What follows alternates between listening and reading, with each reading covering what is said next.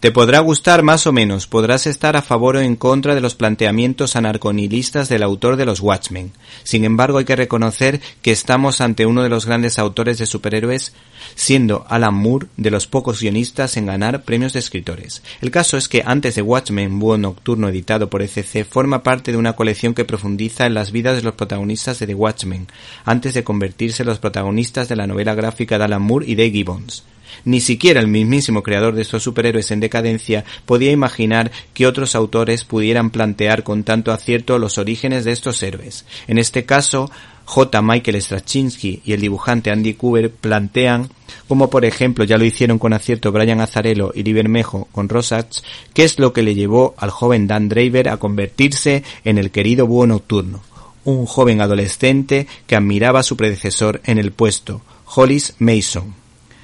Este chico que es una belleza de ser humano, como dice Lady Crepúsculo, conocerá a otro. ¿Te está gustando este episodio? Hazte fan desde el botón Apoyar del podcast de Nivos. Elige tu aportación y podrás escuchar este y el resto de sus episodios extra.